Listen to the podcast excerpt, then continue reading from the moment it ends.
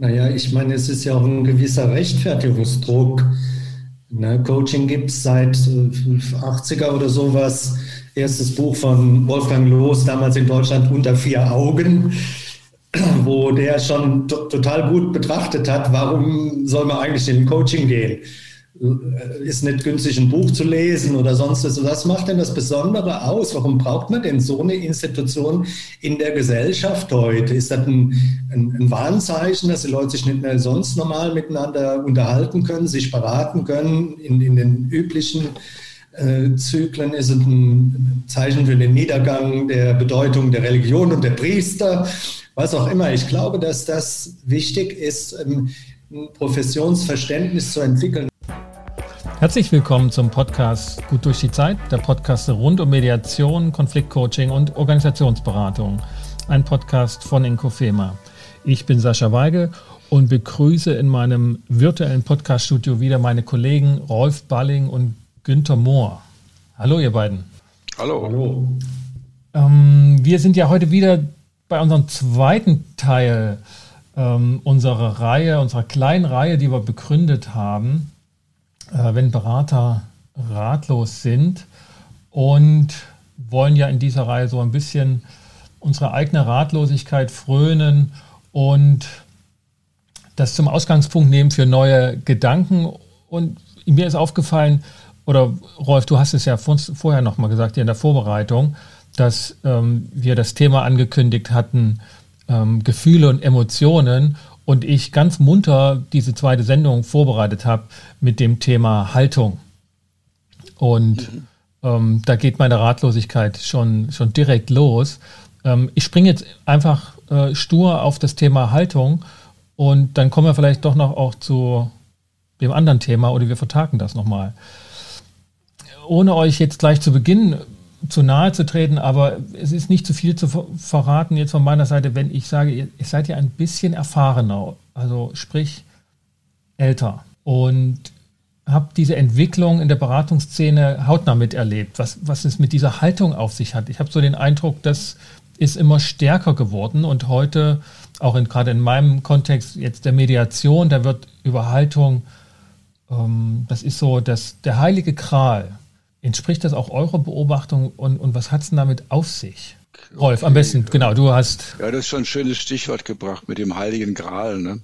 Und ähm, äh, also, da, da, riecht man schon ein bisschen den Duft von Weihrauch und so. Ne? Äh, und äh, das, äh, das, das mag ich dann nicht so sehr. Äh, ich würde es eher pragmatisch angehen. Ne? Also Haltung ist, ist wichtig, aber ganz einfach, weil mit der richtigen Haltung Beratung funktioniert. Ne? Also jetzt als, eher als Gegenbeispiel, manche Manager machen zwei, 20 Jahre lang einen Managementjob und dann werden sie Berater. Aber wenn sie dann Berater sind, sind sie in der geheimen Weise konkurrenzig mit dem Klienten, so nach dem Motto, na, ich hätte das damals besser gemacht und so, und eigentlich wäre ich ja der bessere Geschäftsführer als du oder so. Und wenn diese geheime Konkurrenz reinkommt, und das ist eine, das ist eine Frage von Haltung, äh, gibt es wahrscheinlich keine gute Beratung. Und das ist ein entscheidender Punkt, oder der ist ganz pragmatisch zu sehen, äh, funkt, Beratung funktioniert mit der richtigen Haltung. Punkt. Und, und mit der falschen Haltung, also zum Beispiel einer konkurrentigen Haltung, würde sie, würde sie nicht funktionieren. Das ist jetzt der, der Schluss draus. Ja, ne? Na, ja. Genau, also man muss die Rollen auseinanderhalten. Was ist die passende Rolle für einen Berater mit der passenden Haltung? Und dann mhm. kann der Klient sein, wie er will. Aber wenn die in eine, eine konkurrenzige Haltung reingehen, und dann der Klient dann wieder zurück, wird konkurrenzig mit dem Berater, dann äh, wird die Sache schwierig. Günther, wie, wie, wie ist das für dich? Du bist ja Psychologe und hast sozusagen äh, die Lizenz, nach innen zu schauen, beziehungsweise anderen in den Kopf. Was, was, was hat es mit dieser Haltung auf sich? Ist das so, dass das dann nicht funktioniert, Beratung? Ja, das ist schon mal eine gute Anekdote, dass äh, Psychologen äh, Gedanken lesen können. Ich verrate jetzt mal ein Geheimnis, das stimmt gar nicht. Ja, also okay. wenn ich damit die ganze Zunft jetzt äh, hinterfrage, also ähm, dennoch kann man mit diesem Vorurteil manchmal ganz gut vorankommen. ähm, sagen wir mal, zu diesem Thema Haltung denke ich, ich bin systemischer Berater oder systemischer Transaktionsanalytiker. Das ist für mich der zentrale Begriff Aufmerksamkeit. Wohin wird die Aufmerksamkeit gelenkt? Ich würde das noch als einen Oberbegriff für Haltung sehen. Haltung ist auch schon wieder so etwas, was äh, so ein bisschen was mit äh, Korrektheit, Moral oder sowas zu tun hat. Ich finde, ein neutraler Begriff ist Aufmerksamkeit. Und zu unserem Gesamtthema mit der Beratung insgesamt und was sie in der Gesellschaft heute bedeutet, denke ich, dass die, äh, wir unbedingt auch mal anschauen müssen, dass die ähm, Aufmerksamkeit in der Gesellschaft sich nicht unbedingt aufs Wesentliche richtet, sondern dass die Aufmerksamkeit in der Gesellschaft sich auf einzelne Themen richtet. Und davon sind wir als Berater mit Moden und sowas genauso betroffen. Mhm. Ich will mal zwei Beispiele nennen für mhm. diese Aufmerksamkeitssteuerung in der Gesellschaft. Man würde das in der TA auch eine sogenannte Abwertung nennen, also eine Wirklichkeitsfokussierung, die nicht mit dem Wesentlichen zu tun hat. Mein, ähm, lange Zeit hat, sich, hat man sich in der Gesellschaft total mit dem Rauchen beschäftigt. Ne? Das Oberthema war, Rauchen zu reduzieren, abzuschaffen und sowas ist ja gelungen in vielen Fällen in der westlichen Welt oder Amerika und Westeuropa. Und äh, da, da hat man die Aufmerksamkeit drauf gerichtet. Eine zweite Geschichte war, was man heute macht, heute äh, ist die Gendersprache absolut im Vordergrund. Ne? Alle Intellektuellen und äh, Artikelbeiträge beschäftigen sich damit. Ne? Ist ein absolutes En vogue-Thema. Beide Themen, Rauchen, Gendersprache, sind absolute Oberflächen und Randthemen in der gesellschaftlichen und wirtschaftlichen Entwicklung. Mhm. Es gibt ganz andere Themen, die im Vordergrund stehen. Ja. Und genauso geht es uns in der Beratung auch. Wir sind modengetrieben äh, durch irgendwelche Eigendynamiken von Themen. Ich will nicht sagen, dass die Medien auch da drin stecken, aber äh, wo geht es ums Wesentliche? Das, das ist das, was mich beschäftigt. Geht ja. die Aufmerksamkeit endlich mal aufs Wesentliche. Ja, okay. Wer, wer, wer würde denn aber bestimmen, was das Wesentliche ist, wenn ich jetzt da direkt reingehe, wenn ich so raushöre, ne, das ist eine Kritik an dem, wohin die Aufmerksamkeit geht. Wenn, also. Was also, ist das Wesentliche? Ich würde gerne noch ein Beispiel geben zu dem, was Herr Günther eben gesagt hat, was Bezug nimmt, was wir letztes Mal besprochen haben. Da ging es ja auch um Singularität. Ne? Und das ist vielleicht auch genau betrachtet eher so doch mehr eher ein Randthema. Ne? Mhm. Denn äh, ähm, eigentlich kommt das ja eher aus ähm, wirtschaftlichem Denken, wo man äh, gelernt hat, dass man mit Mono Monopol, mit einer Monopolposition mehr Geld verdient. Ganz einfach, weil man mit Monopolisierung den Wettbewerb reduziert.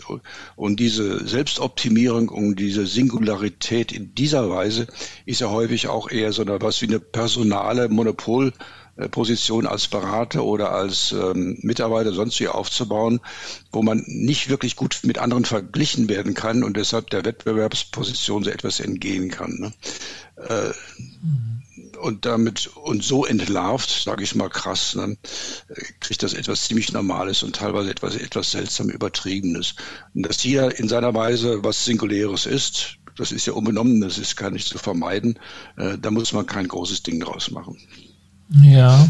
Aber das, das ist auch so eine Aufmerksamkeitsfokussierung, wo man, wo man eher in der Sackgasse landet, denke ich. Ja, also, also wo ich gut, gut mitgehen kann, ist sozusagen, dass die Aufmerksamkeit heute an Oberflächen geheftet ist. Also das ist in der Gesamt, also ist ein Zeichen unserer Kulturentwicklung. Das geht beim, beim, beim Kino los und, und visuelle ähm, Applikationen, die in den letzten Jahrzehnten immer stärker geworden sind. Also dass Instagram halt äh, dafür exemplarisch steht, dass wir eben an Oberflächen und visuellen Reizen stärker uns orientieren und da auch natürlich Abgrenzungen und Wertungsprozesse vornehmen. Also ne, so wie die Transaktionsanalyse Günther gesagt hast, ne, ähm, stark mit dem ähm, Abwertungskonzept ähm, präsent ist in, in, in, als, als Konzept, ist bei dem Singularitätsthema die sogenannten Valorisierungsprozesse, die Auf- und Abwertungsprozesse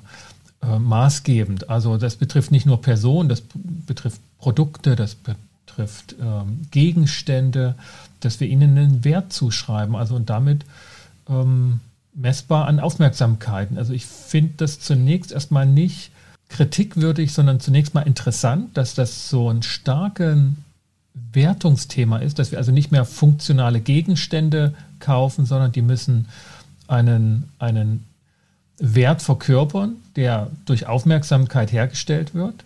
Und vielleicht ist das, ist das so ein Pendant zu dieser Innerlichkeitsfokussierung. Ähm, aber, also, ne, mit, das ist ja unser Ausgangspunkt, Haltung. Ne, so diese innere Haltung. Und da höre ich und, und, und bei mir triggert das mehr auch das Disziplinierungsthema an. Ähm, Günther, was du vor uns angerissen hattest auch, dass es ein Thema auch ist, also in der DDR haben wir das früher so Gesinnung genannt, ne? also vielleicht aber auch nicht nur dort, also dass nach der Gesinnung gefragt wurde. Ähm, und das ist so für mich ich die glaub, Frage. Du hast ja gefragt, was ist dann, wann, wann ist ein Problem überhaupt äh, relevant oder wie, wie kommt Wertung zustande? Mhm. Ich will da mal ein Beispiel nennen. Also das, das, wesentliche Thema in der Welt und auch in den westlichen Ländern heute noch ist das Thema Armut. Sämtliche Probleme, die es gibt, großen Probleme in der Gesellschaft wie Sucht, psychische Erkrankungen, Gewalt, Gewalt in Familien, korrelieren ungeheuer hoch mit dem Thema Armut. Mhm. Ja, Untersuchungen wie Piketty oder sowas zeigen ganz deutlich, dass die Wirtschaftsform, ob man die jetzt mag oder nicht, äh, wir haben sie und ist jetzt so, dass die dazu führt, dass es eine Spreizung zwischen Arm und Reich gibt. An diese, dieses Thema wird aber, sagen wir mal, in der Beratung auch nicht fokussiert. Es wird in der Gesellschaft nicht zentral fokussiert. In der Gesellschaft geht man indirekt da dran. Dann sagt man, okay, Hartz IV, die Leute sollen dazu gezwungen werden zu arbeiten, sich mehr dem Arbeitsmarkt zur Verfügung zu stellen. Oder auch, wir müssen Bildung fördern, damit dann irgendwann mal. Aber das Thema Armut wird nicht direkt angegangen, weder bei uns noch in der dritten Welt. Also ich will gar nicht sagen, dass das ein zentrales Thema in den, in den Industrieländern ist. Es ist ja noch viel schlimmeres Thema in, in anderen Teilen der Welt. Es wird nicht direkt angegangen. Das heißt für mich aber auch als Berater persönlich, dass ich mich mehr daran definiere, wie trage ich in meinem Arbeiten dazu bei, dass sich an diesem Thema was ändert. Mhm. Mir fällt es dann schwer als Coach für Firmen auch irgendwie so Oberflächenthemen. Wie wird eine Firma noch eleganter da, da drin irgendwie so vorzugehen oder ihre Führungskräfte sich besser zu fühlen? Das, das sind, sind eigentlich keine relevanten Themen. Da sind wir genauso als Coaches ein Oberflächenthema oder eine Oberflächengarnierung ne, in der Welt. Und, und eigentlich, ich denke, äh, das ist wichtig, wenn man wirklich Beratung nutzen will, Menschen haben sich immer zusammengesetzt und sich beraten, ne, wenn es um, um Dinge ja. ging. Aber was sich entwickelt hat im Laufe der Zeit ist immer mehr, dass sich die, äh, die, die, die Oberflächenthemen werden von den, von den herrschenden Gesellschaftsschichten definiert. Ich will jetzt gar nicht sagen, dass das ganz oben die sind. Das sind vielleicht die mhm. in der Mittelschicht. Ne? Den, die stört, dass, dass geraucht wird oder dass die Gendersprache. Ich habe noch wenig Leute gehört aus der Arbeiterschicht, die sich an der Gendersprache gestört haben. Ne? Das ist ein typisches Mittelschicht. Beschäftigungsthema. Und ich denke, dass wir mit unserer Beratung, speziell mit dem Coaching, auch aufpassen müssen, dass wir nicht genau in diese Falle tappen. Ist schön, wir werden da gut für bezahlt, aber äh, ich denke, dass, äh, dass es wirklich, mit, dass wir hinkommen müssen, äh, Du hast ja eben gesagt, vielleicht hat das auch ein bisschen mit dem Alter zu tun, dass ich für mich sage, also eigentlich möchte ich mich langsam mehr mit den wesentlichen Themen befassen, wo ich meine Kompetenzen als Berater einsetzen kann, damit auch wirklich äh, Gesellschaft sich im Positiven verändert. Also, ja, ich ja, und das, ist das. Also ich meine, ich, ich springe auf das Thema, Thema Armut an, dass du jetzt sagen in den Vordergrund rückst. Und klar, jetzt, jetzt können wir gucken, welches Thema geht in den Fokus ne, und, und wird bestimmt. Also Klimakrise, ähm, Trumpismus, Poli Politik, ähm, Polarisierung. Bei der Armut, äh, also ich habe jetzt, ne, wie, du, du weißt, gerade dieses Buch gelesen von dem McAfee, äh, wenig, mehr aus weniger. Und er hat einen interessanten Grafik drinne gehabt, der sogenannte Elefantengraph. Ähm, der hat also auf der X-Achse alle Menschen auf der Welt sondern aufgelistet von den Ärmsten zu den ähm, Reichsten und auf der Y-Achse die Steigerung des Einkommens in den letzten 30 Jahren. Und dieser Graph hat eine Elefantenstruktur. Alle haben zugelegt, wegen, so seine These in dem Buch des Kapitalismus, außer eine besondere sehr spezielle Schicht und das ist genau die Mittelschicht in den Industrieländern, die in den letzten 30 Jahren keine wesentlichen Einkommenszuwächse zu verzeichnen hat. Im Vergleich zu allen anderen. Die Reichsten der Welt haben enorme Zuwächse gehabt und die Ärmsten der Welt auch. Also die Armut weltweit gesehen hat wahnsinnige Fortschritte gemacht, dass sie kleiner geworden ist. Beispiel China. Hunderte von Millionen Menschen sind aus der ärmsten ähm, Schicht in ein doch auskömmliches, äh, in auskömmliche Lebensverhältnisse gekommen. Indien ähnlich. Ähm, also, aber das ist jetzt ein Weltthema. Aber bei uns in Industrieländern hat diese Mittelschicht gerade keine Zuwächse gehabt. Da wird auch ein Zusammenhang zu der Polarisierung gesehen hier. Ich will aber gar nicht so sehr auf Politik und ähm, Wirtschaftsgeschichte kommen, obwohl das immer interessante Referenzthemen sind. Ähm, aber dieser Link zu ähm, dem, von Haltung zur Aufmerksamkeitssteuerung, dem würde ich noch ein bisschen nachgehen wollen. Ja, aber da, dazu, ich denke, dass das, jetzt sind wir wirklich am Kernpunkt von Haltung. Ne? Mhm. Also die, ich denke, für eine Beraterhaltung ist es wichtig, den Kundenwunsch ernst zu nehmen. Ne? Mhm. Und den Kundenwunsch heißt nicht unbedingt, dass es seinem, wie wir meinen, seinem Bedürfnis entspricht oder sonst, da muss man mit denen verhandeln. Aber letztendlich kann ich nicht mit der, einer geheimen Agenda ähm, jetzt eher ideologisch meine Beratung machen, um den um die, die Beratungssituation auszunutzen, eher meine, meine Sichtweisen von Welten zu verbreiten. Ne? Das ist natürlich nicht zu vermeiden und ist ja auch okay. Aber erstmal ist der Kunde der Kunde und er muss ernst genommen werden. Und in der TA, denke ich, haben wir da eine ganz gute Idee so, ja, okay, auch wenn der Kunde, sagen wir mal so im systemisch gesprochenen Lösung erster Ordnung haben will, ne? also mehr Effektivität in irgendwas oder sowas, das ist das in sich okay, aber äh, gleichzeitig läuft mit, ist er hinterher autonomer oder nicht. Und die Hoffnung ist dann, wenn er autonomer geworden ist, dann traut er sich auch an mehr an Lösungen zweiter Ordnung ran, da kann er auch den größeren Kontext sehen, da kann er sich auch anders positionieren und ist nicht bei kleinkarierten Lösungen erster Ordnung. Ne? Das ist so die, die Hoffnung Richtung Autonomie. Äh, wo ich dann als Berater dann sage, aber ich mag mich jetzt nicht mit kleinkarierten Kundenwünschen mehr befassen, ich mag jetzt gleich eher politisch oder sonst wo tätig werden, äh, dann werde ich vermutlich dann die, äh, die Kunden finden, die mir dazu hören und die dann dort meine Beratung auch wirklich gebrauchen können. Ne? Naja, das Dienst, reine Dienstleistungsverständnis von Beratung teile ich so nicht. Ich bekomme ja vom DBVC, also vom Bundesverband Coaching, wir haben ja sehr viel über die Profession Coaching nachgedacht als eine Form. Also Professionen sind was eigenes. Ne, Ärzte sind Professionen, ähm, Priester sind Professionen, Therapeuten sind Professionen, Coaches sind Professionen. Eine Profession selber hat natürlich dann auch eine bestimmte Ethik, die dahinter steht. Und wo, wo, wo, wofür ist, sie, ist diese Profession wichtig, was bringt diese Profession mit ein. Und dann würde ich jetzt erstmal dir entgegenhalten, auf das, was du zu mir sagst, äh, ideologisch zu nennen, könnte ich an, auf deine Position mit diesem Dienstleistungsverständnis, der Kunde will ja, äh, denke ich, ist genauso ideologisch an der Stelle. Ne? Ich denke, der Coach oder die Beratung braucht ein unabhängiges Professionsverständnis, um sich in der Gesellschaft äh, zu definieren. Sonst haben wir eine ähnliche Thematik, wie wir es letzte Mal bei der TA auch diskutiert haben. Der TA ein Reparaturbetrieb äh, ist für frühkindliche Schäden oder Elternbeziehungen kann Coaching nicht äh, eine Erfüllung, äh, reine Erfüllung eines äh, primären Kundenwunsches sein. Also insofern, das, das sehe ich viel, viel tiefer und, und breiter an der Stelle oder denke, das so zu sehen. Also ja, da, da, ich denke, da haben wir keinen Streit. Ne? Das ist klar. Äh, für mich ist es bloß ein bisschen schade. gefährlich, also jetzt äh, zu sagen, wir sind eine eigene Profession und äh, wir wissen, was richtig ist. Aber die, die, die, die Dienstleistung ist okay mit der gleichzeitigen Idee, wie wird der Klient autonomer und, äh, Und finde ich das okay, auch jetzt ethisch gesehen, was er denn da will? Und hat er nicht vielleicht ein anderes Bedürfnis, was viel weiter geht? Und das werde ich dann auch mit ihm diskutieren und erörtern. Ne?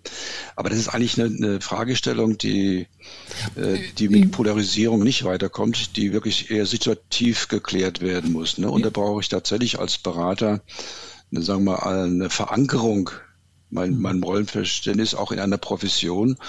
Aber eine, eine verantwortbare, gute Lösung kriege ich nur situativ mit diesem Kunden, mit dieser Situation, mit meiner Kompetenz. Und da geht es dann wirklich lang. Ich, ich greife eine Situation auf. Ne? Und zwar sind wir sowohl als Coaches als auch als Mediatoren häufig von Organisationen angefragt und haben dann ähm, Co Coaches, also Klienten vor uns, die mehr oder weniger gewollt, manchmal aber auch wirklich, ne, dass sie selber darum gebeten haben, vor uns, so wie wir in der Mediation dann eben Konfliktparteien aus der Unternehmung vor uns haben. Und jetzt ist die Frage, die sich auch mir jetzt ganz aktuell stellt und ähm, an der ich auch vertiefter arbeite, wer ist denn jetzt alles Beteiligte und wer ist denn der Kunde? Sind das die Personen vor uns? Sind das die Personen als Rollenträger? Und damit sozusagen schon ein Stück Organisationsverständnis drin? Oder ist das die Organisation, die halt möchte, dass sich bei dem Mitarbeiter etwas verändert? Ob nun mit seinem Wunsch oder auch gegen seine Wünsche, als Bedingung gestellt, dass er weiterhin dort Mitarbeiter ist. Ähm, oder sind ähm, die Personen maßgebend, die vielleicht in der Gesellschaft, im Kontext drumherum, in der, also um der Organisation äh, drumherum äh, maßgebend sind, weil sie dort halt ähm, ja, in der Nachbarschaft sind, weil sie ähm, weil die Organisation da vielfältige Abhängigkeiten hat. Wer gehört denn zum Kunden dazu? Ist das der, den ich auf der Rechnung stehen habe? Ist es der zukünftige, veränderte Kunde, weil er einen Veränderungswunsch hat? Ja, ist es derjenige, der aufhören will mit Rauchen, obwohl er immer noch raucht? Ähm, woran mache ich dann das fest? Also und auch haltungsbezogen. Tja, ähm, vielleicht wieder ein bisschen aus der Metaperspektive. Ja, das sind die alle, ne? Alle Stakeholder und den, den, den Kreis der Stakeholder, die was damit zu tun haben, kann ich beliebig ausweiten. Ne? Und das wäre jetzt nicht eine Spinnerei oder sowas, das ist einfach so. Mhm. Das hängt halt alles mit allem zusammen. Ja. Ähm, und eine der wichtigsten Aufgaben wird jetzt für mich als Berater erstmal sein, also ich muss das irgendwie eingrenzen. Ne? Wen, wen will ich jetzt als relevantes System sehen und wen nicht? Und äh, wen nehme ich jetzt als Klient oder als Klientenkreis? Also diese Aufgabe muss ich als Berater erstmal tatsächlich lösen. Und da, dabei ist jetzt äh, ja, die Haltung, denke ich, erstmal wichtig, dass ich die passenden Leitfragen stelle und mich damit auseinandersetze. Und wie ich dann im Einzelfall dann wirklich zu welchem Ergebnis ich komme, das, das mag sehr unterschiedlich sein. Also dann würde ich sagen, wenn die alle unsere Dienstleistung beanspruchen dürfen oder davon profitieren dürfen, dann würde ich mit dir, Rolf, gerne rüber zu Günther gehen und sagen, da brauche ich irgendeinen Anker, der mich steuert durch auch widersprüchliche Interessen, die alle diese haben. Und dann wäre ich eher bei Günther auch und sagen, okay, da könnte ein Professionsverständnis mir einen Anker geben. Aber dort habe ich und hätte ich ja dann ein Professionsverständnis, an das ich mich orientieren kann. Also ich als Coach könnte mich dann an diesen Leitlinien, Richtlinien, Rahmen setzende ähm, ähm, Normen, Sozialnormen für Coaches dann orientieren. Aber dann bin ich ja eher am Außen. Und, und so wie ich immer Haltung verstehe und höre, ist es eher so, du musst nach, du musst die inne haben. Drinnen muss es irgendwie sein, damit es dann wirksam wird. Naja, als systemischer Transaktionsanalytiker habe ich ja für mich auch ein bestimmtes Menschenbild und ein bestimmtes Organisationsbild. Ähm, mein Menschenbild richtet sich dann auf diese einzelnen Klienten, die du eben aufgezählt hast. Da ist eine ganz einfache Strukturierung, dass wir mit den drei Grundbedürfnissen arbeiten, also nach Anerkennung, Struktur und Stimulation. Mhm. Ne? Und das ist auch das Fundament von unserer Ethik, also dass ich versuche, mit den Menschen dann in einer ethisch guten Haltung umzugehen. Auf der anderen Seite habe ich aber dieses System da drumherum, wenn wir mal von Wirtschaftsorganisationen umgehen. Eine Wirtschaftsorganisation funktioniert aus sich heraus erstmal nicht nach einem ethischen Prinzip. Also die funktioniert aus sich heraus, um ihr eigenes Überleben zu erhalten. Und ähm, da können diverse äh, Gesichtspunkte eine Rolle beispielen. Das, das zusammenzubringen, fordert ja geradezu, dass ich selber äh, eine Professionshaltung für mich als, äh, als Berater habe, wo ich dann, die, ich denke, da, Rolf, was du gesagt hast, ich, ich muss das auch offen machen dann an der Stelle. Das ist, glaube ich, wichtig. Ne, dass, mhm. äh, dass ich äh, an der Stelle auch von der systemischen Seite her auch nicht davon ausgehe, dass der mir gegenüber formulierte Kundenwunsch äh, etwas Sinnvolles für den Kunden ist. Ich wertschätze den Kundenwunsch und sein Anliegen. Aber erst darf das, denke ich, ist ja ein wichtiger äh, Grundsatz unserer äh, jahrelangen Weiterbildung und Schulung, dass wir in der Lage sind, auch ähm, äh, dahinterliegende Anliegen, auch notwendige Anliegen, die jemand noch gar nicht sieht mhm. oder die aus der Organisation herauswachsen oder unsere Kenntnis, wie Organisationen insgesamt funktionieren, daraus das zusammenzubringen. Das, ähm, mein, mein Bild davon ist, dass wir uns ja an der Stelle in einer ständigen Auftragsklärung mit dem Kunden befinden. Das ist ja kein linearer Prozess, dass am Anfang mal geguckt wird, wo geht es denn jetzt hin? Und dann wird da losmarschiert linear und dann kommen wir von A nach B, sondern die, dieses feines Austarieren. Ich habe ja so Shadow Coaching in Fabriken gemacht, wo ich dann mehrere Tage in der Fabrik war. Da bist du ständig mit allen Leuten in Kontakt und intervenierst hier, intervenierst da. Und äh, das ist ein feines systemisches Arbeiten, aber du bist alles andere als linear unterwegs. Du musst ständig deine eigene Haltung prüfen. Äh, trägst du zu diesen einzelpersönlichen äh, Anliegen, Bedürfnissen und sowas bei, trägst du zum Gesamtbedürfnis der Organisation bei. Ne? Also insofern, da gibt es jetzt auch gar nicht so eine, äh, kein Anfang und kein Ende sozusagen. Ich denke, wir sind da ständig in, in, in einem prozesshaften Arbeiten, aber um das machen zu können, brauchen wir selber eine, eine gute Professionshaltung. Mhm. Genau. Aber das, das ist jetzt, denke ich, ein wichtiger Punkt. Denn die, wenn die Idee wäre, die Professionshaltung würde uns dann sagen, was wir machen sollten oder so, ne? dann, dann wäre das ein, ein Missverständnis. Ne?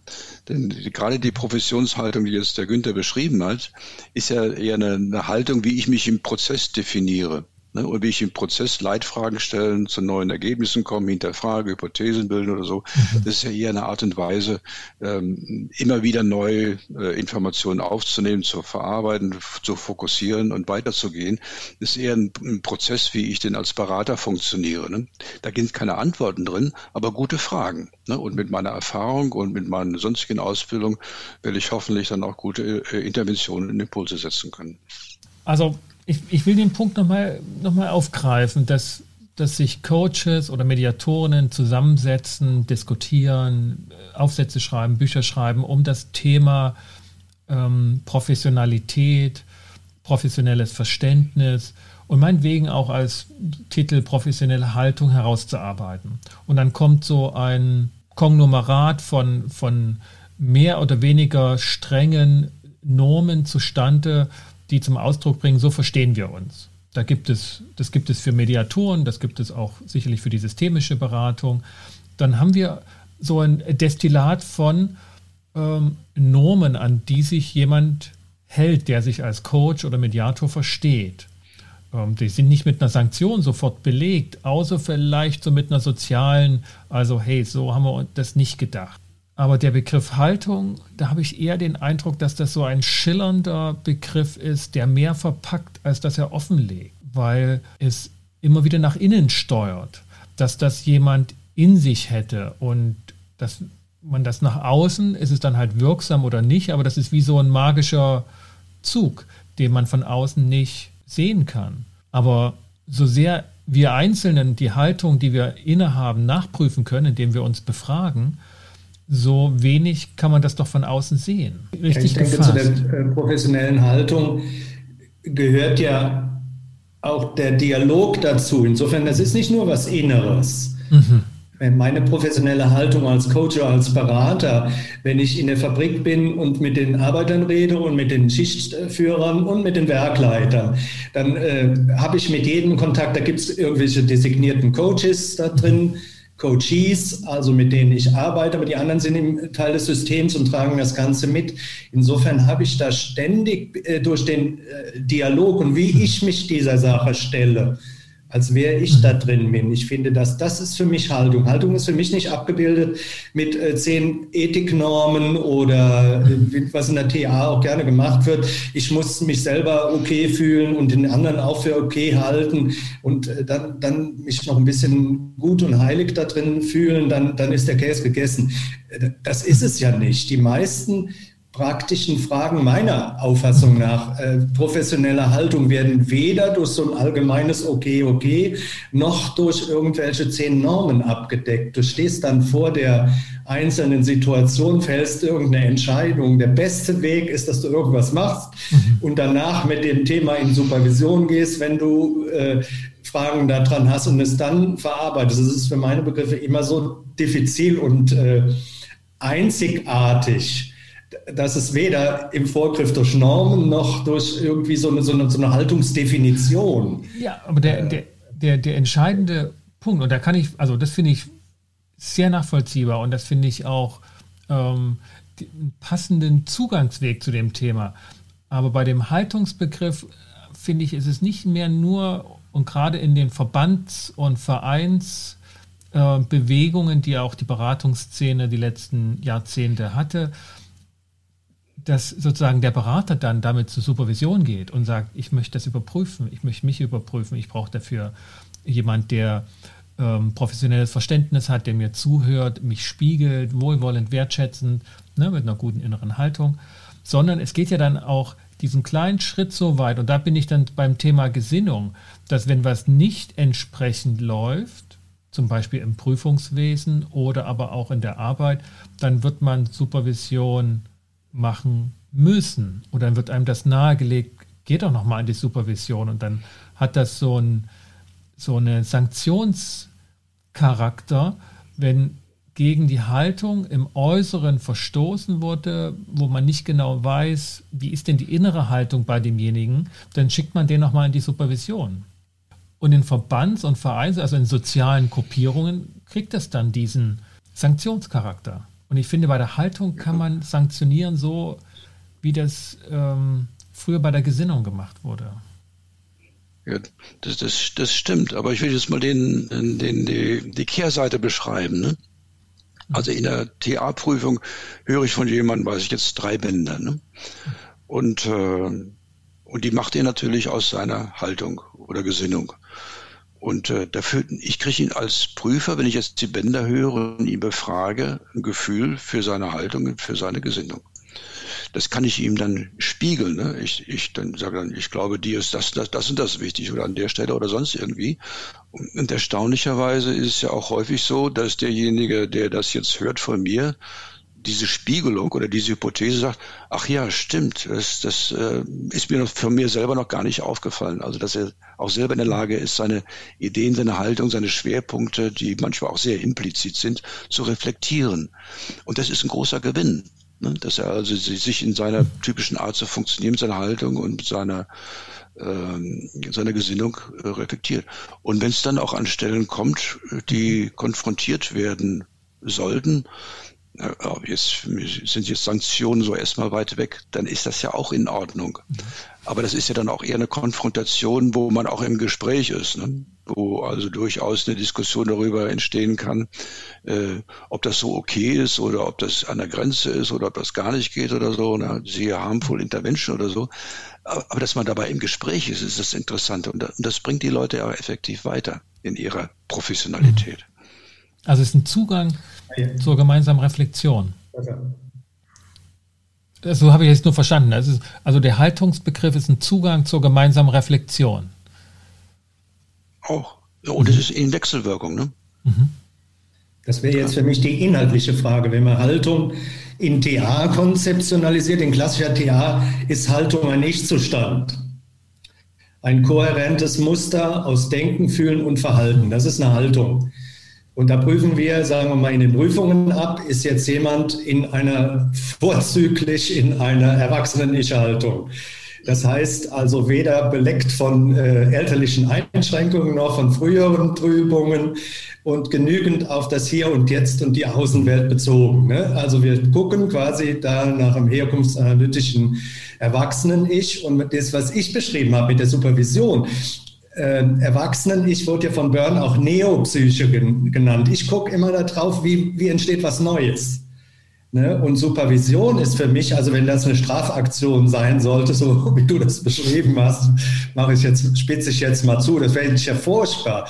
Supervision heißt für mich, sich beraten mit anderen, ne? von Professionellen. Und ich denke, das ist einfach die, glaube ich, dass wir begrenzt sind und bescheiden sein sollten, dass wir da äh, ähm, an irgendeinem Punkt mal ausgebildet sind sozusagen und dann äh, losmachen können, sondern meine Begriffe, die, die, die, die, die Situation, äh, mit denen ich oft zu tun habe, äh, die, die stellen mich auch immer wieder vor, vor enorme Herausforderungen dann. Mhm. Und dann ähm, ist für mich dieses sich beraten um meine Neopsyche, mein Erwachsenen-Ich, was in dem Moment entsteht. Ne? Autonome Ich-Zustände, nicht autonom von früher, sondern autonom von dem auch, was bisher war, zum Beispiel in der Organisation, was neu zu schaffen ist, also äh, ne, Irritation von Kontext, Autonomie vom bisherigen Kontext, all das. Und das finde ich äh, gerade das Spannende. Und da ist Supervision ein, ein sich beraten, in, wobei ich bei mir dann auch, ich hoffe, dass ich da mir nicht immer was vormache, tatsächlich auch neue professionelle Haltungen, Ich-Zustände kreiere. Das ist, das ist, das ist Entwicklung aus meiner Sicht. Ja, also ich meine, das, das, das, ich würde, da, ja, äh, äh, wenn es geht, würde ich gerne noch auf deine Idee von wegen Sanktionierung oder so eingehen. Ne?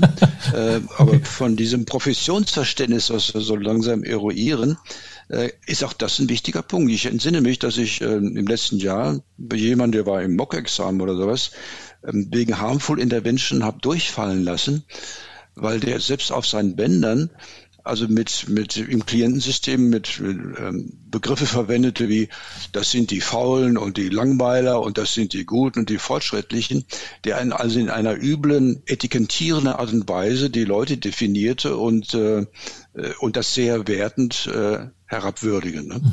Und das geht in einem Professionsverständnis nicht. Und er kriegte damit die klare, das klare Signal, so, so geht das bei uns nicht. Das ist nicht in Ordnung. Mhm. Und er war etwas erstaunt, aber konnte das dann auch wirklich ähm, nachspüren, dass das einen Sinn macht. Auch das ist, na okay, da sind wir bei der Sanktionierung, aber das ist auch äh, Professionsverständnis zu sagen, also wie wollen wir, was wollen wir denn nicht machen, was geht bei uns nicht? Ja, also ähm, finde ich ein schönes Beispiel, weil es ja nochmal eins hat, wo derjenige nicht aufgenommen wurde in den Kreis der Bestandenen. Ähm, da könnte man sagen, das ist ja keine Sanktion, sondern ist einfach die Bedingung gewesen. Klar, es ist auch eine Sanktion, ähm, aber es war gar nicht meine Erfindung oder so oder mein Gedanke. Ne? Ich bin ja jetzt nicht als Jurist besonders sanktionsfokussiert, ähm, sondern denke da einfach Dinge noch weiter. Und das war aber ähm, ähm, lange Zeit und ich glaube, es ist immer noch, wenn ich jetzt, ich habe die Dis Diskussion aber nicht genau verfolgt, eine offizielle äh, Möglichkeit für den Ethikausschuss der DGTA, ähm, Mitglieder, also schon bestandene Prüflinge, auch ähm, zu sanktionieren, wenn etwas vorgefallen ist, das gegen das ethische Ver Verständnis verstößt. Und äh, diese Möglichkeit findet sich ganz normal in den Regularien der DGTA und dann kann dann gesagt werden, hier und dann, da gehst du nochmal fünf Supervisionen zu dem Thema, wenn das eben immer noch nicht geklappt hat und das immer noch nicht verstanden wurde. Und da gab es dann mal die Frage, was geschieht, wenn dann nach den Supervisionen nichts geschieht. Ja, was, was kann man denn dann machen? Mhm. Und das, ähm, das ist, da, da, da wirkt es dann auch zur, ähm, ähm, zur Sanktion. Und das finde ich auch völlig legitim. Den Widerspruch, den ich halt am Ausgangspunkt gesetzt hatte, war, dass der Begriff Haltung so was Innerliches ist. So innerlich, dass man das nur selbst spüren kann und nach außen hin das Verhalten nur so ein ganz schwacher Abklatsch ist, den wir ja eigentlich nicht nehmen können, um auf die innere Haltung zu schließen. Ja, und das, Ähm, da gibt es einfach ein paar innere Widersprüche. Und ich glaube, ja, ein Stück weit kann man das eben schon machen. Ähm, und mir wäre es dann aber sozusagen genehmer, wenn man das an den konkreten Verhalten festmacht und nicht, da stimmt die Haltung nicht, weil das ist so wie, da stimmt die Gesinnung nicht. Und das hat was, wogegen man sich schlecht wehren kann. Also das wissen wir ja aus der kommunistischen Geschichte, dass man sich gegen die Gesinnungsvorwürfe nicht wehren kann. Ähm, Soweit sind wir aber nicht in der Beraterszene. Ich will da nochmal Werbung machen für meine Haltungsdefinition als Ich-Zustand. Mhm. Die, die Burnsche Idee des Ich-Zustandes war ja eben diese, dieser Zusammenhang zwischen Innen und Außen.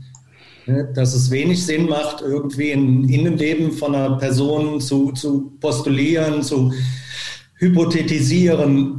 Ähm, zentral ist, äh, fußballerisch ausgedrückt, die Wahrheit liegt auf dem Platz. Ne? Also was ist äh, im Verhalten tatsächlich ja. sichtbar? Und das Beispiel, Rolf, von dir, wo jetzt jemand solche Begrifflichkeiten nimmt, in, wenn er mit, über Mitarbeiter oder mit Mitarbeitern spricht, das ist Verhalten, das Kommunikationsverhalten. Und, und ähm, es gibt so eine schöne Definition für systemische Transaktionsanalyse von, von Bernd Schmidt, die heißt, systemische Transaktionsanalytiker gestalten Wirklichkeit mittels Kommunikation.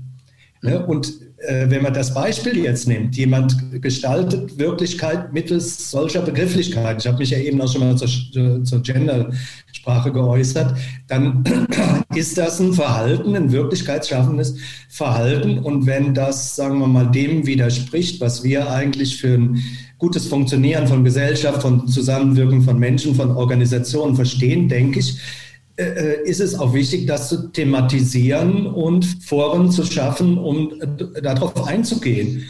Ähm, also da, da habe ich jetzt gar nichts gegen Ethikfälle an der Stelle. Mhm. Falls das, ich schließe das auch nicht aus, dass das nur einem Ausbildungskandidaten passiert.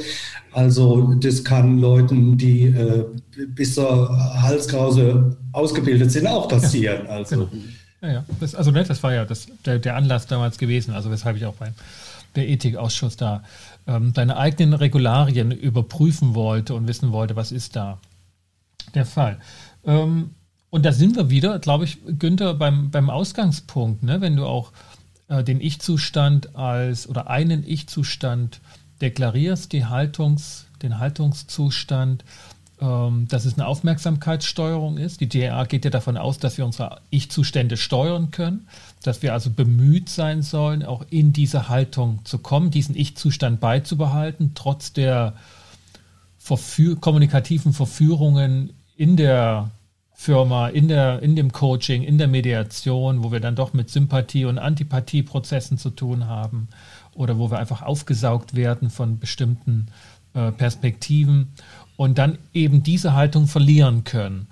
Und da wären wir ne, dabei, dass es, dass es um eine Selbstdisziplinierung von äh, Professionellen geht bei dem Thema Haltung, das eben auch schon nicht nur in der Arbeit wirkt, sondern auch in der Werbeansprache. Also jeder ist ja bemüht, dann als erstes zu sagen, ich bin Coach oder ich habe ein systemisches ähm, Haltungsverständnis und, und bin wertschätzend und dergleichen. Ja. Ja, vielleicht ähm, ja. mit, der, mit Ich-Zuständen arbeiten ist, ist möglich, aber vielleicht ist es ein bisschen gefährlich. Können wir so ein Computermodell nehmen, dass die Haltung ist eher sowas wie Betriebssystem. Ne? Oder ein Teil vom Betriebssystem ist, ist ein anderer Layer unten drunter. Mhm. Äh, oben vielleicht die pragmatischen Ausführungsprogramme, unten drunter das Betriebssystem. Wobei, denke ich, äh, auch wir unterstellen, dass Menschen nicht nur ein einschlüssiges Betriebssystem haben. Manchmal bin ich halt in der Haltung und manchmal bin ich in der Haltung. Das mag es auch sehr situative Unterschiede geben.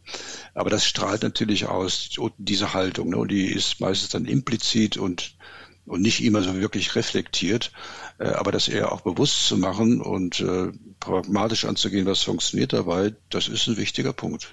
Und das ist Professionalisierung, kann man sagen. Hm. Ja, für mich ich, mir hat das auch so, diese Speichermetapher gefällt mir auch nicht bei den Ich-Zuständen, dass da irgendwas äh, abgerufen wird. Ich habe da, wenn meine Metaphorik ist dann auch eher, du, du sagst, äh, Betriebssystem, Meine ist eher so eine Kombination aus Arbeitsspeicher und Betriebssystem. Also mhm. das ähm, Erwachsen-Ich ist nicht etwas, was jetzt irgendwie, wo ich da in eine Tüte reingreife und dann ziehe ich irgendwas raus, sondern wo, wo ich in der Situation aktuell etwas entwickle. Das äh, das ist was anderes. Ne? Das ist nicht irgendwie ein billiges, äh, äh, Sharma würde sagen, ein Downloading, sondern äh, Erwachsenen, ich arbeite ist immer etwas, was auch mit einem Stück Presencing zu tun hat. Also, dass ich äh, in der Situation selber was, was Neues kreiere. Ne? Also gelingt uns natürlich nicht immer. Das ist jetzt sehr theoretisch. Gut, dass man, glaube ich, 90 Prozent des Tages auf die Erfahrung des Vortages zurückgreifen können, mit unseren, auch mit unseren Ich-Zuständen. Aber wir sind ja jetzt bei dem professionellen Arbeiten, wo wir ja auch jetzt nicht äh, nur handwerklich tätig sind, sondern als, glaube ich, als Berater und Coach auch, auch ein bisschen äh, künstlerisch tätig sind. Also was, was Neues schaffen und äh, äh, an sich an sowas. Und das, das, dieses Professionsverständnis finde ich wichtig. Das, das, unterscheidet uns ja mit unserer langen Ausbildung als Transaktionsanalytiker auch von den Leuten, die diese ähm, Coaching-Wege gelernt haben. Also du machst immer von eins, zwei, drei, vier, fünf, sechs, sieben Schritte und dann, das ist dann jeweils das Coaching. Das kannst du aber überall anwenden, bei, bei jedem Klienten und so weiter und so fort. Ne? Da haben wir ja eine ganz andere ähm, äh, ähm, Sozialisation als, als Berater zu. Ja, aber da, da passt, da denke ich was gut dazu. Ne? Also wir können ja als Berater, ich, ich strutze mal ein bisschen, wir können ja vor Kraft kaum noch laufen, ne? also mit der ganzen Erfahrung und den ganzen Konzepten und den Haltung und der Professionalisierung ist ja ungeheuer, was wir da alles aufzuweisen haben. Aber gleichzeitig mhm. haben wir den Anspruch oder die Freude und die Möglichkeit dieser, dieser inneren Offenheit, ne? eine neue Situation die überrascht uns und wir können so ein bisschen mit Anfängergeist können wir drauf gucken und das haben wir uns erhalten. Ne? Also wir sind mit unserer ganzen Erfahrung, ganzen Konzept nicht Gefangener unserer unserer unserer äh, Downloads und der, das was schon alles gespeichert sind, sondern wir sind äh, trotzdem oder gerade deswegen weiß man nicht genau, sind wir bereit, uns auf eine Situation wiederum neu einzulassen. Aber woran und das, äh, und, und, und, nur wenn beides da ist, kann es eine gescheite Beratung geben. Ja. Aber woran, woran misst du das, dass wir nach jahrelanger Ausbildung, meistens und manchmal auch mit Konzepten, die auch schon Jahre, Jahrzehnte alt sind, um, dass wir immer noch offen sind für was Neues. Und gerade in einer Welt, von der wir auch die Berater behaupten, dass sie sich grundlegend wandelt, permanent neu. Ja. Also ja, ja, sind wir wirklich da so frisch, wenn wir jahrelang ausgebildet wurden? Oder hoffen wir das nur, dass wir weiterhin die Deutungshoheit bekommen, zugeschrieben bekommen von unseren Klienten? Ja, da ganz kurz dazu. Ne? Dann denke ich, das ist diese bescheuerte Idee der Theater, dass man Examiner macht. Ne? Der die geht da sehr positiv rein. Ne? Also nach dem Examen, insbesondere nach dem Level 2 Examen, äh, hat man eine andere innere Freiheit. Und da kann man die ganzen Sachen, die man jetzt gelernt hat, die man bewiesen hat, dass man die kann, kann man jetzt aus einer höheren Bade ansehen und sagen, was ist brauchbar, was will ich verändern. Also ich kriege die innere Freiheit zur Offenheit. Und das ist ein ganz wichtiger Punkt, den ein Examen liefern kann. Mhm. Abgesehen davon, dass auch Menschen ohne so ein Examen diese, sich diese innere Offenheit erhalten oder sich erarbeiten. Und die Meister von den Methoden, die sind meistens offener als die Schüler im zweiten, dritten Lehrjahr. Ne? Mhm. Das, da hätte ich keine große Angst. Mhm. Mhm. Ja, ich möchte an der Stelle dann vielleicht nochmal an das Musterkonzept erinnern, was ich mal vor ein paar Jahren entwickelt habe, dass man, äh, das wie beim Sprachelernen, dass man zuerst mal irgendwie in Stufe 1 ein Muster, ein Muster kriegt für eine Sache, äh, dann, dann kriegst du ein zweites, drittes Muster für irgendwas, mit was umzugehen, also der Lernprozess. Ne? Mhm. Äh, Stufe 3 ist dann, du hast eine gewisse Musterfreiheit also kannst irgendwie zugreifen unter mehreren Möglichkeiten, bist da ziemlich frei, nicht so mehr, mehr festgelegt.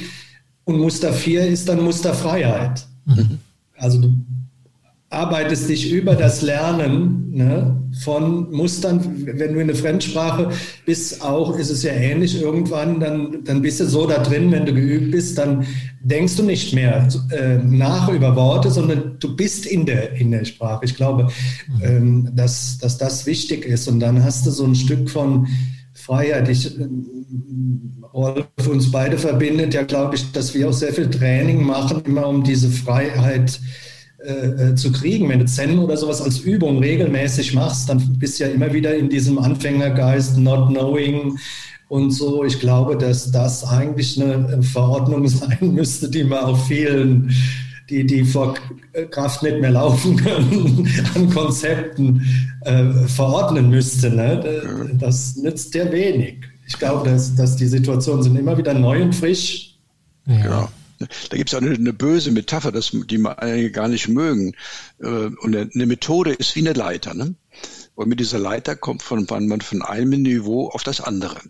Aber wenn man auf dem oberen Niveau mit der Leiter angelangt ist, kann man die Leiter eigentlich wegwerfen. Ne? Ist ein bisschen krass, aber es hat was, diese Metapher. Mhm. Vielen Dank. Es ist immer wieder ein Vergnügen und lehrreich, euch beiden zuzuhören. Und auch heute ja schon, auch in der zweiten Sendung, wenn ich das so konstatieren darf, mit sehr differenzierten, nicht nur in sich differenzierten, sondern auch ähm, widersprüchlichen und gegensätzlichen Meinungen.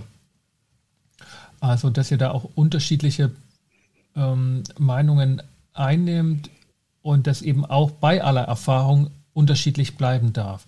Ich will noch eine Frage an Günther auf jeden Fall richten. Wir, wir haben sicherlich noch ein bisschen mehr Zeit auch. Aber Günther, du hast das ja vor uns gesagt, dass ihr im DBVC diese Diskussion ähm, ausführlich durchgeführt habt, dass ihr dieses Thema Haltung auch zum, zum Professionalisierungsverständnis genommen habt als, als Gruppe von Coaches. Und in der Mediationsszene, nicht nur beim Bundesverband Mediation, ist dieses Thema seit Jahren auch schon ähm, in der Debatte und im Diskurs.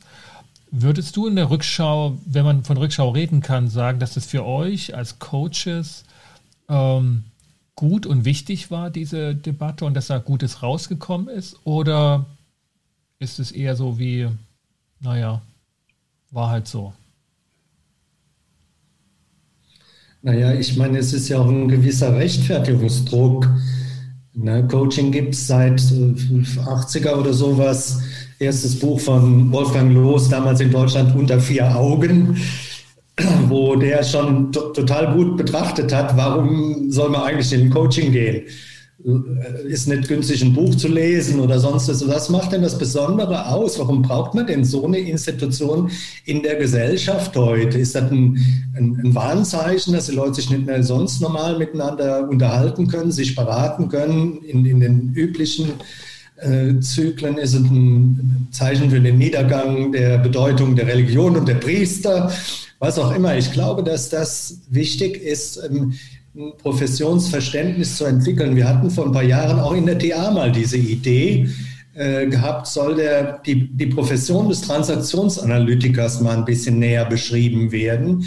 Da ist man aber dann auch wieder von weggekommen. Der TA ist man leider immer so schnell immer wieder bei diesen Modellen, die man ja eben, ich ja selber eben auch mal angesprochen habe. Da hat man immer was Schönes zum Festhalten. Aber diese grundsätzliche Sache, ich würde man da auch fragen, ist Transaktionsanalyse wirklich notwendig heute in der Zeit, wo es eine integrative Beratung eigentlich gibt und mhm. kaum jemand, wir drei sind ja auch Beispiele dafür, kein, keine reinen Transaktionsanalytiker mehr, mehr sind. Also insofern äh, denke ich, ich finde diese Diskussion, um klar zu antworten, wichtig. Es ist aber auch nicht so irgendwas, was du machst und dann abhakst, und, mhm. sondern das, das bleibt. Wie ich am Anfang gesagt habe, wir müssen uns immer wieder die Frage stellen, welcher Ideologie, zu welcher Ideologie tragen wir eigentlich bei? Fördern wir gesellschaftliche Entwicklung, Entwicklung der, der Menschen oder sind wir Dienstleister für, für, für Kunden und, oder irgendwas Gemischtes davon? Was sind wir eigentlich? Und das finde ich eine stetige Fragestellung. Wir sind privilegiert als Berater, gibt viel, viel schlechtere Jobs in der, in der Gesellschaft als den, den wir haben. Ich denke, wir, wir brauchen nicht zu klagen. Aber auf der anderen Seite äh, braucht es aber auch ein Stück, äh, ja, so, so Eigenlegitimation, hätte ich jetzt fast mal gesagt. Warum soll es uns geben? Mhm. Mhm. Genau. Mhm. Also, äh, ich würde noch hinzufügen, ähm, und das hat was Reflektives, ne? Man könnte sagen, na gut, äh, Coaching und Beratung hat die Evolution erfunden, ne? also heißt erfunden, ne? Jetzt, ich will nicht, das hat sich so ergeben, es hat sich irgendwie stabilisiert. Ne? Und es steht uns dann gut an, mal zu reflektieren, was machen wir denn da eigentlich so langsam? Ne? Wer hat denn das, hat ja keiner eingeführt, aber irgendwie machen wir was. Wie machen wir das eigentlich? Was ist unsere Profession?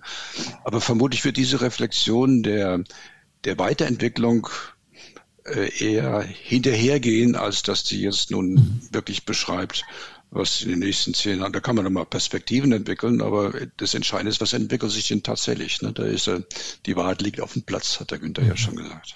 Mhm. Sehr gut, sehr schön. Also ähm, ich glaube, Günther, dir hatte ich ja das Buch auch gezeigt, ne? die Geschichte der Beratung. Ähm, derjenige, der, der Heiko Wandhoff selbst ist auch Coach. Das wäre vielleicht eine Frage. Ne? Lese ich lieber das Buch oder gehe ich zu ihm und frage mal, wie das war? Das Thema können wir auf jeden Fall auch nochmal aufgreifen ähm, und musste jetzt dran denken, ähm, dass es auch ein schönes Thema ist, was du aufgegriffen hast, ist die Transaktionsanalyse noch. Ähm, braucht man sie noch? Ne? Ist sie noch nützlich? Ähm, vielleicht gehen wir dann über dieses Thema dann endlich zu unserem Thema Gefühle. Das hätte man da vielleicht noch mal ein bisschen angeheizt und aufgeheizt. Vielleicht das beim, beim, beim nächsten Mal. Also müssen wir mal, müssen wir mal schauen, ne, was uns ähm, die größere Ratlosigkeit äh, bringt in der Zwischenzeit. Ich für meinen Teil habe jetzt jedenfalls aus der letzten Stunde mehr Klarheit gewonnen. Ähm, und die Fragen kommen dann wahrscheinlich, wenn ich den Kopfhörer absetze und das Mikro wieder ausmache. Ich weiß nicht, wie es euch geht mit dem Thema Haltung und Ratlosigkeit. Ja, so generell finde ich, dass ähm, was, was ich so ein bisschen interessant finde, äh, dass oft in unserem Gespräch das Wort Haltung so mit äh, Gesinnung äh, so. Ich hätte das für uns eingeführt, war. ja. Mhm. Das ist ein Bild, was ich davon gar nicht habe ich, das liegt vielleicht an meiner äh, irgendwie kurzen Zeit als, als Mathematiker, dass ich irgendwie Begriffe manchmal recht neutral nehmen kann. So geht es mir auch mit der Ratlosigkeit. Ratlosigkeit ist so konnotiert, als irgendwie fehlt einem was, was eigentlich da sein, sein müsste. Aber ich finde, dass, wenn man es mal positiv sieht, in Bezug auf äh, dieses Not Knowing oder auch Anfängergeist, ist ja Ratlosigkeit äh, erstmal gar nicht so ein schlechter Zustand. Ne? Mhm. Also den sich äh, ist zumindest mal besser als dieses Ich weiß Bescheid. Ne? Mir ist auch Bescheid. Ja, ja, ja genau. so wie der. Dann kann man es ja paradox formulieren. Man, man sollte den Managern den Rat geben, die Ratlosigkeit mal auszuhalten und den Anfängergeist zu kultivieren. Das wäre doch ein guter Ratschlag. Mhm. Gut. Ja, vielen Dank. Gutes Gelingen bei all dem, was ansteht, dass ihr gut noch durch die Anführungsstriche auf letzten Monate der Pandemie, Anführungsstriche zu, hindurchkommt und vielleicht stellt sich aber dann wirklich so raus, dass wir es bald geschafft haben. Gehabt euch wohl. Denke, ja. Vielen Dank. Ja, gerne. Wunderbar. Ciao. Gut, vielen Ciao. Dank. Bis dann. Gutes Gelingen. Weiterhin. Bis dann. Bis dann. Bis dann.